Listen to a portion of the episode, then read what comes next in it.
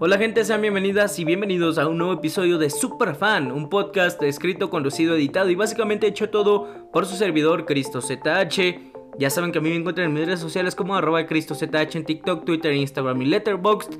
Vayan a seguirme a Letterboxd porque ahí siempre subo las pelis que veo y siempre les doy pues ahí una mini calificacioncita, ¿no? Tres estrellas, cuatro estrellas, X. En esta ocasión les traigo este experimento sobre todo lo que vi en enero. Son básicamente mis opiniones resumidas, o bueno, resubidas. de las que estuve subiendo en el canal de YouTube, Proyecto CC, pues aquí les junté estas cuatro que son Megan, Terrifier, Babylon y los Fableman. Y era otra, ¿no? Nada más vi esas. Bueno, como sea, aquí se las dejo. Estas son simplemente las películas que yo fui a ver al cine, en la comodidad de mi casa. Terminé de ver Friends por primera vez en mi vida. Me gustó muchísimo, tengo muchas ganas de repetirla. Siento que la acabé muy rápido. Eh, estoy viendo The Big Bang Theory. Ahorita voy en la temporada 5 y me está gustando muchísimo. Y me empecé a ver la saga otra vez, ya tenía años sin verla. La de Indiana Jones con Harrison Ford, dirigidas por el gran Steven Spielberg. Ando muy Spielbergiano, sí. También fui a ver Jaws, fui a ver Tiburón al cine. Sí, este mes ha sido completamente dedicado para Spielberg, que en este momento de mi vida es, como ya les mencioné en el episodio pasado, mi director favorito en este momento. a mí me pueden encontrar en mis redes sociales, arroba CristoZH, creo que ya se los había dicho, en Twitter, TikTok, Instagram y Letterboxd. Sin nada más que agregar, los dejo con el episodio. No es un pájaro ni un avión. Es el podcast más súper de todos. Super Fan. Megan es la primera película de terror que hace ruido del 2023, recaudando más dinero del que se esperaba y con una secuela ya anunciada. Y en este video te contaré si es una buena película o es una copia descarada de Chucky. Megan es dirigida por Gerard Johnstone y producida por James Wan y Jason Blum, basada en una historia del mismo Wan. Protagonizada por Alison Williams, Violet McGraw y Amy Donald. Pero vamos a lo que venimos. ¿De qué chingados trata Megan. Una diseñadora inventa una muñeca con inteligencia artificial para que su sobrina pequeña no se sienta tan sola luego de perder a sus padres. Pero cuando misteriosos asesinatos empiezan a ocurrir, se dará cuenta de que su invento se ha salido de control. Se los voy a decir así ya de entrada. Megan no es el bodrio que muchos piensan. Y yo siento que esto es gracias a que los trailers y los pósters se ven bien pedorros, neta, hasta parece que te quitan las ganas de verla. Pero para sorpresa de todo mundo, Megan es entretenida y sabe moverse bien entre el terror, la ciencia ficción y la comedia. Hace poquito escuché al director argentino Sebastián De Caro en el podcast de La Corte del Rey decir que hoy en día una película de terror ya no puede ser solamente de terror. Tienes que meter romance, tienes que meter drama, tienes que meter comedia. Y yo creo que eso Megan lo hace muy bien. Logra columpiarse entre un drama familiar, entre una comedia muy oscura y entre ciencia ficción y terror que no le queda nada mal. Yo entré a esta película pensando que no se tomaría en serio a sí misma, pero no, todo lo contrario. Megan se toma en serio a sí misma lo suficiente como para hacer que te adentres en la historia y hasta lograr sacarte unos buenos sustos. Es más, inclusive la película hace que bajes la guardia y de repente te mete jumpscares, te sube el volumen de las cosas y, ay cabrón, te saca los sustos cuando no los ves venir porque te mete otros chistecitos, te mete otras situaciones que te distraen del terror. La peli se toma su tiempo en arrancar, lo cual hace que pueda sentirse algo tediosa, sobre todo la primera media hora, pero es genial para plantearte la trama y darte a conocer a los personajes principales. Los personajes, a pesar de que no tienen el mejor desarrollo del mundo, no se llegan a sentir planos, tienen su background, tienen historia, y al final creo que sí logras conectar con alguno que otro. El ritmo de la película no está nada mal porque es muy corta, dura una hora con 40 minutos y a pesar de que lo más lentito es lo primero, después arranca con todo y te mantiene entretenido hasta el tercer acto que es donde explota o donde sucede como que una batalla podría decirse. Así que sí, te mantiene muy entretenido todo el tiempo. Sí llega a tener muchas coincidencias o mucho parecido con Chucky, sobre todo con la remake del 2019. Recordemos que en esa película Chucky ya podía conectarse al internet y hacer otras cosas, ya era más que un simple muñeco, pero toma otras subtramas, le mete más historias, le mete otro contexto para tratar de evitar esas comparaciones que al final del día van a suceder. Pero lo mejor de todo yo diría que es que Megan tiene el potencial para quedarse grabada en el consciente colectivo. Su diseño que es a la vez creepy pero un poquito adorable es beneficioso para que la gente se acuerde de ella y logre meterla al club de los muñecos asesinos junto con Chucky y Annabelle. Y es por eso y muchas cosas más que yo a Megan le voy a dar 3 estrellas y media.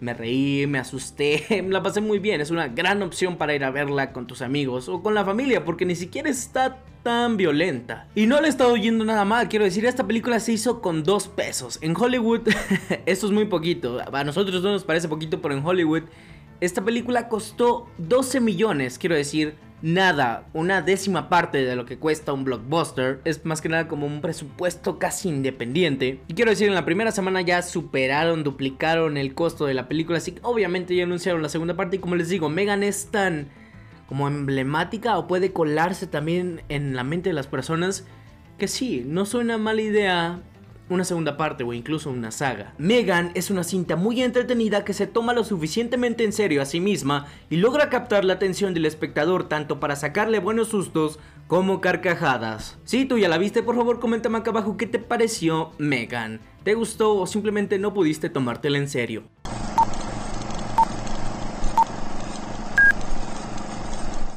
Babylon es la nueva cinta del aclamado director Damien Chazelle y cuenta con unos protagonistas de lujo, pero aún así fue mal recibida por la crítica y ha perdido millones de dólares. Y aquí te contaré por qué le fue tan mal. Damien Chazelle es un niño prodigio de Hollywood. Se ganó la crítica con su primera película Whiplash y con su segunda La La Land ganó el Oscar a Mejor Director, siendo el más joven en obtenerlo con 32 años de edad. Y ahora llega con Babylon, su cuarta película y que ahora es protagonizada por Margot Robbie, Brad Pitt y el mexicano Diego Calva. Pero vamos a lo que venimos. ¿De qué ching trata Babylon? Babylon cuenta la historia del ascenso y caída de tres estrellas importantes en el Hollywood de la década de los 20 y lo dura que fue la transición del cine mudo al sonoro. Se lo a decir así de entrada, para mí Babylon no es una mala película. La trama principal se divide en todo lo que atraviesan estos tres personajes principales. Diego Calva es un trabajador mexicano que quiere hacer una carrera en el mundo del espectáculo, no necesariamente frente a las cámaras. Margot Robbie es Nelly Leroy, una joven que quiere convertirse en estrella de cine. Y Brad Pitt es Jack Conrad, una estrella ya consagrada de cine mudo que intenta seguir manteniéndose vigente ahora que las películas tienen sonido. Estos tres actores nos brindan magníficas interpretaciones. Por un lado sientes al mexicano Diego Calva muy natural, muy relajado, el protagonista perfecto para esta película. Y Margot Robbie está tan desenfrenada, tan loca, es más, yo creo que ni con Harley Quinn la hemos visto tan caótica como con el personaje de Nelly Leroy. Mientras que Brad Pitt por su parte nos entrega una actuación muy emotiva, muy calmada por momentos, pero también es esta estrella que ya está bien establecida, pero de repente lo vemos que ya no le empieza a ir bien, que tiene que adaptarse a nuevos tiempos y lo vemos sufrir, lo vemos como le va mal. Merecidísimas todas las nominaciones a todos los premios que han ganado y seguramente se ganarán también la nominación al Oscar que la anuncian en un par de días. Esta película es una locura. Arranca con una fiesta loquísima que te intenta demostrar todo el desenfreno que se vivía en el Hollywood de aquel entonces. Hay muchas drogas, mucho alcohol, mucho sexo, muchas excentricidades en esta película, sobre todo en el primer acto que es casi enteramente dedicado a la escena de la fiesta. El toque de Chazelle se nota desde el primer minuto, esas tomas, esos close-ups, esos movimientos de cámara tan mágicos que tanto le han caracterizado en sus trabajos anteriores, son un gran trabajo por parte del cinefotógrafo Linus Sandgren. Y de verdad tiene una banda sonora exquisita, compuesta nuevamente por Justin Horwitz, su colaborador habitual en todos los trabajos anteriores y que suena espectacular, grandilocuente, desenfrenada y nostálgica Inclusive rescatas notas o melodías que te recuerdan muchísimo al tema musical de La La Land. Es como de, ah, Horwitz, vi lo que intentaste hacer aquí. Y ahora, el principal problema de esta película para mí es su extensa y excesiva y nada justificable duración de 189 minutos. O sea, hace 3 horas con 9 minutos, dura más de 3 horas esta película y créanme que sí sí se sienten. La escena de la fiesta, como les digo, es espectacular, pero te abarca casi todo el primer acto. Dura como media hora esa parte de la película que es el principio, la fiesta, y es como de... Ya cabrón, o sea, sé que quieres mostrarnos el desenfreno, la locura, toda la excentricidad que se vivía en aquel entonces, pero creo que indagas de más, es como, de, ok, ya con una escenita de 10, 15 minutos hubiera tenido, pero se alarga demasiado y es como de, ya, ya quiero ver qué pasa después. El ritmo para mí no es nada consistente, al contrario es bastante irregular. Empieza con algo muy entretenido, luego cae, se pone lento, luego otra vez caos, luego aburrimiento y así y así a lo largo de las 3 horas. Pero sobre todo se nota más cabrón entre el segundo y el tercer acto. La última hora de la película ya te pesa un chingo, es como de ya ya quiero que se acabe. Y yo me imagino que quiso aventarse las 3 horas, pues porque es el ganador del Oscar, ¿no? Es un aclamado director. Pero no, o sea, aquí contrario a otras películas de larga duración, Aquí si notas las partes y te viene a la cabeza, eso lo pudieron haber recortado, ¿no? Con una edición más dinámica, con tomas más rápidas, te hubieras podido ahorrar 20 o 30 minutos de película y hubiera tenido el mismo o mejor impacto que las 3 horas. No hubieras perdido a tu público, no los hubieras cansado, al contrario, yo creo que Chazelle sabía manejar muy bien esto de déjalos con ganas de más, pero con Babylon nos deja con ganas de salirnos cuando aún falta un buen pedazo de la peli. La verdad yo no entiendo por qué le ha estado yendo tan mal esta película, bueno sí, a continuación mencionaré por qué, pero pónganse a pensar. Puede que algunos productores o puede que a la prensa de Hollywood no les haya gustado esta película por cómo son retratados en ella o por cómo eran retratados sus antepasados, critica al viejo y presente Hollywood gobernado por viejos blancos ricachones y critica ese mojigatismo que de repente se dio de una fecha a la otra, era como de, ya sabemos que es Hollywood, güey, ya sabemos que son un pinche desmadre porque se quieren hacer las buenas personas. Y sumémosle que se estrenó en la misma fecha que Avatar 2 y no sé yo, pero sentí que no le dieron tanta publicidad. Y admitámoslo, si el público convencional va a decidir entre ir a ver 3 horas de Margot Robbie bailando, o muñecos azules volando en el espacio, pues claramente se van a decantar por los muñecos azules. Pero bueno, aún y con esas 3 horas injustificadas, Babylon sí me gustó. A mí me entretuvo muchísimo, me enganchó, sí, me tuve que chutar las partes lentas, las escenas medio aburridas, pero oigan, Babylon es cine.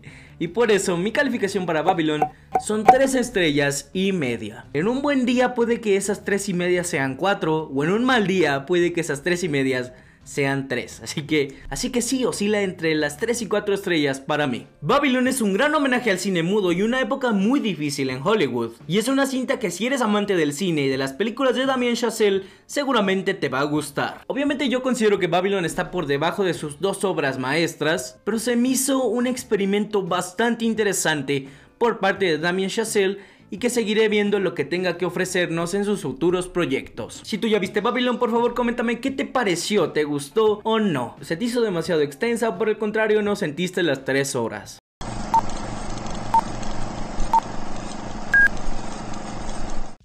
Terrifier es el nuevo fenómeno gore para los amantes del terror y su segunda entrega dirigida por Damien Leone fue realizada con un presupuesto de 250 mil dólares y ha logrado recaudar más de 13 millones alrededor del mundo. Cifras muy buenas para una película que puede considerarse de serie B. Y aquí te contaré mi experiencia viendo estas dos películas.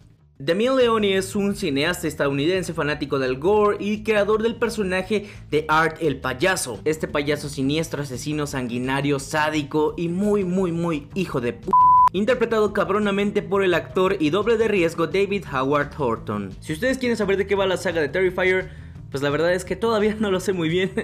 Pero bueno, esto pasa en la primera y segunda película. En la primera cinta vemos a dos chicas en la noche de Halloween toparse con un payaso en un restaurante. Este sádico payaso se fijará en ellas y las atormentará por el resto de la noche. Mientras que en la segunda, una chica y su hermano menor deberán enfrentar a Art un año después de los acontecimientos de la primera entrega. Básicamente eso es lo que pasa en las primeras dos películas de Terrifier. Pero vamos, la historia queda a segundo plano en este tipo de películas. No te importa y realmente no hay una historia per se, sobre todo en la primera. Real, en la primera película solo vemos a estas dos chicas que llegan a este restaurante, se topan con Art, el cabrón se les queda viendo y de la nada las empezará a perseguir y va a empezar una masacre y va a empezar a matar a todo el que se le ponga enfrente.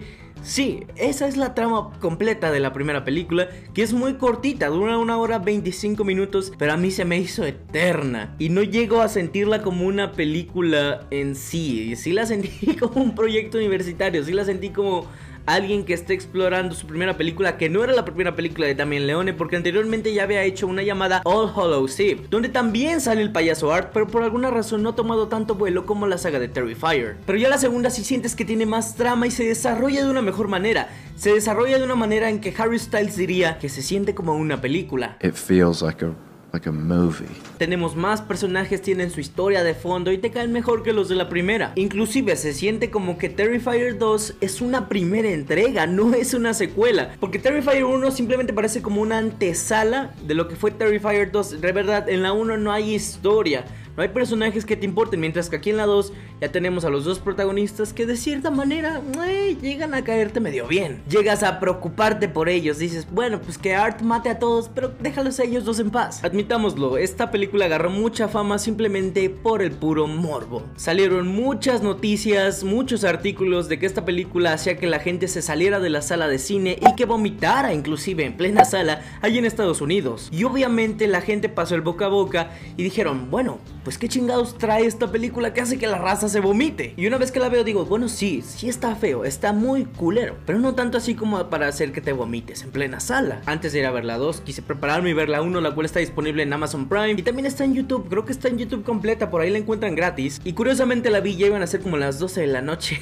la vi con todo apagado y ahí sí da un poquito de miedo, o por lo menos te da un poquito más de asco la primera que la segunda, en mi opinión. A pesar de que la segunda está más explosiva y tiene toda había mucho más sangre y más escenas sanguinarias, a mí me sigue dando más asco la 1 que la 2. Hay una escena muy en específico que involucra a cortar a una persona por la mitad, pero de manera vertical. O sea, e, es, algo horrible. Pero es ahí donde entra este humor negro y este bajísimo presupuesto, porque obviamente se notan que son muñecos de hule rellenos de tripas falsas. Hay sangre color cereza, tripas color cereza, y sí, se ve que la piel de los que están matando, pues es hule. Yo en lo personal no soy nada fan del gore, me caga. De morrito sí llegué a ver Saw, llegué a ver Hostal, pero sí, era de que fuera súper fan de ellas. Y aquí curiosamente la sentí más tolerable porque se ve falsísimo todo. Involucra este humor negrísimo, pero de verdad más negro que la noche el pinche humor que se carga Damien Leone con Art, porque el payaso, como ya les dije, es un hijo de p le vale madres la vida, le vale madres quien se ponga enfrente, el güey se lo quiere matar y se burla de las personas que está destrozando. Puede que estés viendo cómo desmembra a un cabrón y te da risa por los gestos y las mímicas que hace Art. Ese es el chiste de la película. La película es Art el payaso. De verdad, en cualquier situación yo preferiría mil veces encontrarme con Pennywise que con Art. Digo, Pennywise simplemente te come ya. Art te corta un brazo, te corta la pierna, te corta el p te corta las no, es, es, horrible, Art, es horrible. Y el trabajo que hace David Horton es increíble interpretando a este payasito. Y ojalá, a mí me gustaría ver a este personaje como con un presupuesto más grande. Ver a este personaje, ver esta mitología en alguna serie o en alguna saga como de más presupuesto. Ojalá que Blumhouse lo adopte y haga la 3 a una mayor escala. Y yo creo que Art definitivamente es un nuevo fenómeno. Es un nuevo icono en este género, en este subgénero y en esta clasificación películas que podrían considerarse ya como de culto, diría yo. No les recomiendo que vayan a ver esta película porque de verdad es risible, o sea, esta película no les va a dar miedo, les va a provocar cierto asco y eso sí, puede que sí les llegue a sacar varias risas. Ten mucho cuidado con lo que te vayas a comprar o lo que vayas a querer comer. Si te vas a poner a ver Terrifier. Si ustedes ya vieron Terrifier, la 1 o la 2, por favor coméntenme qué les parecen. ¿Ustedes creen que es cine? Ustedes son fanáticos del gore, la verdad como les dije, yo no. Pero cada quien sus gustos, yo respeto y entiendo que tiene muchos fanáticos, así que coméntenme si ustedes son fans del gore y les gusta toda la matanza que provoca Art el payaso.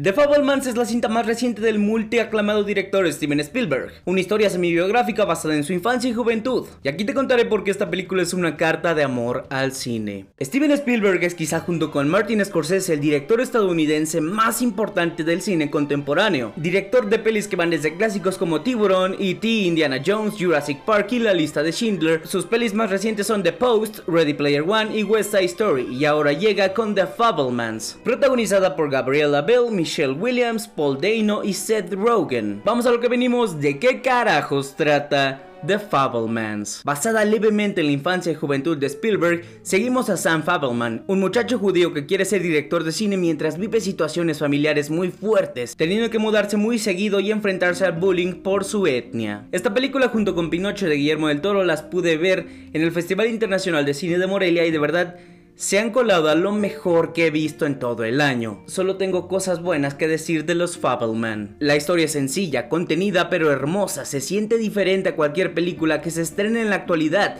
se siente perdurable, como detenida en el tiempo. Tiene una fotografía bellísima a cargo de Janusz Kominski, colaborador desde hace varios años de Spielberg, que nos regala planos, movimientos y secuencias que te remontan al cine de los 50s y 60s, época en la que se ambienta esta película. La musicalización a cargo del legendario John Williams, colaborador de toda la vida de Steven Spielberg, ha recreado melodías que te rememoran al cine de aquella época y de alguna que otra película del mismo Spielberg, que te recuerda sobre todo a aquellas primerísimas películas de Spielberg donde metía mucha fantasía y ciencia ficción de verdad te saca una sonrisa las melodías que se escuchan. Esta película tiene actuaciones de otro nivel. En lo personal me encantó la actuación de Paul Dano como el padre de familia. Es una actuación muy humana, realmente le creí que era un buen padre y un buen esposo. Vaya contraste de pasar de ser el acertijo al padre de Steven Spielberg en el mismo año. Te habla de lo bien que se puede adaptar a cualquier papel Paul Dano, quien de verdad yo considero es uno de los mejores actores de su generación, muy infravalorado. Para mí genuinamente fue mi personaje favorito de toda la peli, a pesar de que creo que quien se roba toda la película por completo en todas sus apariciones es Michelle Williams. Es una actuación muy emocional, muy poderosa. La verdad, la mayoría de la película se la pasa llorando, pero se la crees y dices, chale, pues, pobrecilla. También Jude Hirsch diría que fue mi favorito, pero aparece muy poquito en pantalla, aunque es muy importante para la historia. De verdad, su personaje es imposible no amarlo desde el primer momento en que aparece. Diablos, hasta Seth Rogen nos avienta una interpretación muy carismática como el mejor amigo de los Fableman. La historia es muy humana y suceden tantas cosas que si bien la película dura casi dos horas y media, se te pasan rapidísimo. Hace que estés entretenido en cada momento y se columpia muy bien de género en género. Yo diría que principalmente es una historia coming of age con la historia de Sam, pero luego pasamos a todo el drama familiar que trae entre la mamá y el papá, con varios tintes de comedia que van sucediendo. Yo creo que todos los amantes del cine la van a amar y se van a sentir identificados con el personaje de Sam Fableman, quien justamente es como esta representación ficticia de Steven Spielberg. Quiero decir, la película inicia con la primera ida de Sam al cine cuando tiene como unos 5 años y como queda fascinado con lo que ve en la gran pantalla y que se va tornando en una entrañable historia sobre familia y sobre perseguir tus sueños. Es por todo eso y muchas cosas más que a The Fablemans, al igual que a Pinocho, yo le voy a dar 5 estrellas. La verdad sí, estas dos películas me encantaron y sí, seguramente las voy a meter a mi top de lo mejor del 2022. Además de que fue una experiencia increíble verla en el Teatro Matamoros, un teatro hermoso aquí en la ciudad de Morelia. Estaba a reventar y como la película se estrena aquí en México hasta el 9 de febrero del 2023, había guardia, era una función privada, es decir, había personas checándote que no estuviera sacando para nada el celular. Y de verdad yo vi que la gente estuvo muy entretenida en todo momento a pesar de que la peli, como les digo, dura dos horas y media. Estaban en silencio en las partes dramáticas, estaban estallando en risa en las escenas cómicas y al final todo el público aplaudió. Así que sí, les digo que esta película va para todos esos cinéfilos porque seguramente la van a amar. También pude hacerme con un póster de esta peli. Este tipo de películas de los Fableman por lo general terminan encantándole a los viejitos de la academia, así que seguramente estará nominada y será la favorita en varias categorías a los premios Oscar del próximo año. Me preocupan las fechas que deciden ponerle a películas como estas que valen mucho la pena,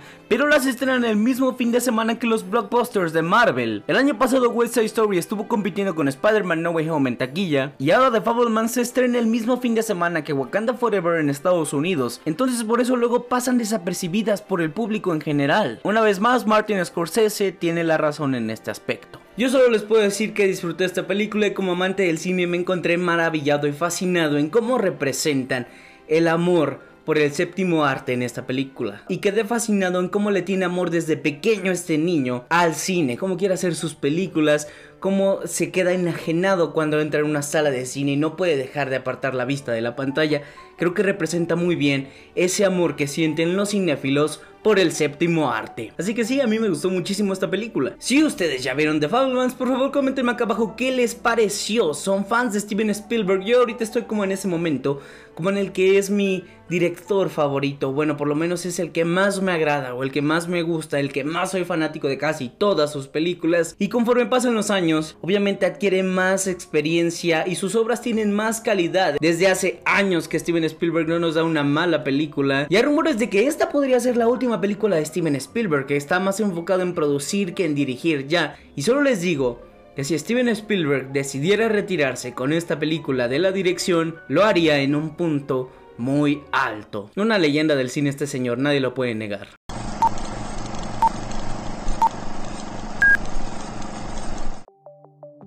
Y bueno, ahí estuvieron mis opiniones, espero que les hayan gustado. Nuevamente los vuelvo a molestar con que vayan a seguirme en mis redes sociales.